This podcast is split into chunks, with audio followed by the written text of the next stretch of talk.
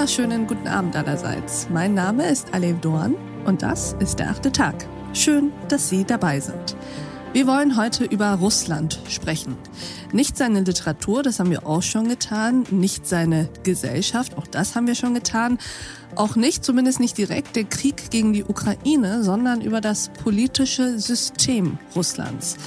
Unsere heutige Gesprächspartnerin wird uns dieses System ein bisschen, könnte man sagen, auseinandernehmen, insofern als dass wir es hier sezieren wollen, welchen Weg dieses System hinter sich hat und auch wohin es geht, also welche Szenarien zu erwarten sind. Der Angriff auf die Ukraine hat Russland von der harten Autokratie in die Diktatur katapultiert, sagt sie. Was das für Russland, seine Menschen, aber auch den Rest Eurasiens und vielleicht sogar die ganze Welt bedeutet, erklärt sie uns jetzt. Herzlich willkommen im achten Tag Sabine Fischer. Vielen Dank. Frau Fischer, würden Sie sich uns kurz vorstellen?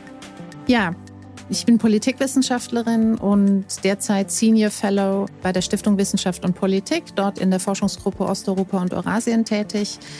Die Stiftung Wissenschaft und Politik ist ein ähm, öffentlich finanzierter Think Tank. Wir machen Forschung im Bereich Außenpolitik und internationale Beziehungen, auch unterschiedliche Weltregionen und beraten auf der Basis unserer Forschung die Bundesregierung und den Bundestag, auch internationale Organisationen und so weiter. Ich beschäftige mich schon seit vielen, vielen Jahren, also seit den 90er Jahren, wenn Sie so wollen, mit Russland, mit Osteuropa, anderen Staaten in der Region. Ich habe jetzt zuletzt von 2019 bis 2021 auch noch mal gute zwei Jahre in Moskau gelebt und gearbeitet und war dort zuständig für ein von der EU finanziertes Projekt, in dem es darum ging, Kontakte zwischen den Gesellschaften Russlands und der Europäischen Union zu organisieren und Public Diplomacy zu betreiben, also Gesellschaftsdiplomatie. Und aus all dem hören wir raus, Sie sind eine Fachfrau und kennen sich aus und werden jetzt ganz, ganz viele Fragen beantworten, die ich habe und ich bin mir sicher auch die Hörerinnen und Hörer haben. Wladimir Putin hat sein Land von der ja, Autokratie in eine Diktatur geführt, schreiben Sie in Ihrem neuesten Aufsatz.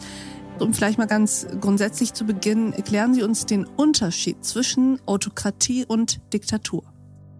Es ist nicht direkt ein Unterschied, weil Diktatur natürlich eine autokratische Herrschaftsform ist. Also wenn Sie so wollen, ist Diktatur eine Unterform ähm, von Autokratie.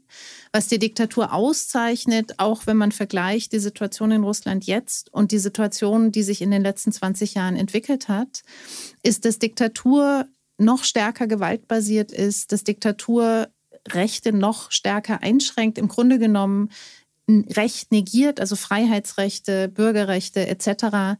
Und ich schreibe in diesem Papier, dass wir es nicht nur mit einer Diktatur zu tun haben jetzt, sondern dass dieser Staat sich auch ins Totalitäre dreht. Ja? Mhm. Also dass auch die Grenze zwischen staatlich, öffentlich und privat überschritten wird.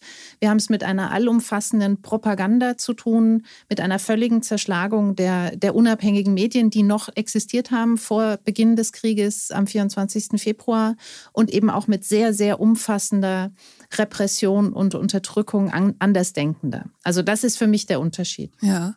Und an der Spitze all dessen ist da dieser Präsident. Da ist Wladimir Putin. Und die Frage, die im Raum steht, die Frage, die oft aufgeworfen wird und die wir uns alle stellen, ist, wie isoliert im Sinne von alleinig machthabend ist er eigentlich? Also man hat ja zum Beispiel während dieser mittlerweile schon berühmt-berüchtigten Sitzung des Nationalen Sicherheitsrats gesehen, dass es durchaus Unbehagen gibt bei dem einen oder anderen. Das hat man an den Mimiken, auch an den Gestiken gemerkt. Und doch haben sich ja alle hinter ihm eingereiht. Also wie isoliert ist er und wie wahrscheinlich ist ein Aufstand der politischen Elite, falls es sie so noch gibt, überhaupt gegen ihn?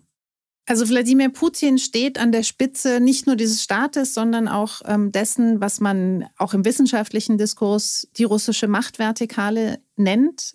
Das Funktionsprinzip dieser Machtvertikale ist, dass alle anderen Akteure, Organisationen, Institutionen der Person des Präsidenten untergeordnet sind. Also auch andere Verfassungsorgane wie das Parlament, die Justiz. die Justiz, alles andere. Diese Institutionen sind in einem Prozess von, der über 20 Jahre sich entwickelt hat, letztendlich vollkommen ausgehöhlt worden. Und es gibt keine Gewaltenteilung mehr in diesem System. Also alles ist der Person des Präsidenten untergeordnet.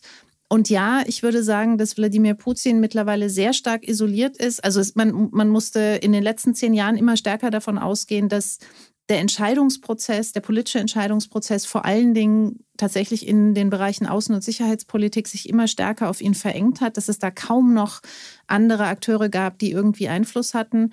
Und was besonders äh, stark sich ausgewirkt hat im Hinblick auf seine Position und Isolation, ist die, tatsächlich die Pandemie. Ja, auch Russland ja. lebt ja jetzt seit über zwei Jahren schon in dieser Pandemie.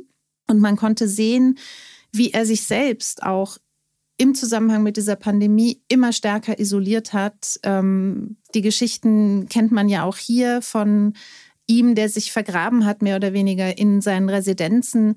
Ähm, Menschen, die zu ihm kommen sollten, mussten sich oder müssen sich bis heute zwei Wochen in Quarantäne begeben, durch irgendwelche Desinfektionskorridore laufen und so weiter und so fort. Das hat natürlich seinen Kontakt zu anderen noch mal sehr stark eingeschränkt. Ja, und das ist die Situation, in der wir heute sind. Also ein sehr starker, sehr stark isolierter russischer Präsident. Und dieses Gespräch geht natürlich noch weiter. Eine Sache, die wir in jedem Fall tun können und auch tun müssen, fast schon, ist ähm, den vielen Russinnen und Russen, die jetzt aus politischen Gründen das Land verlassen, und das ist ein Exodus, es ist wirklich beispiellos, dieser Exodus, der da gerade stattfindet.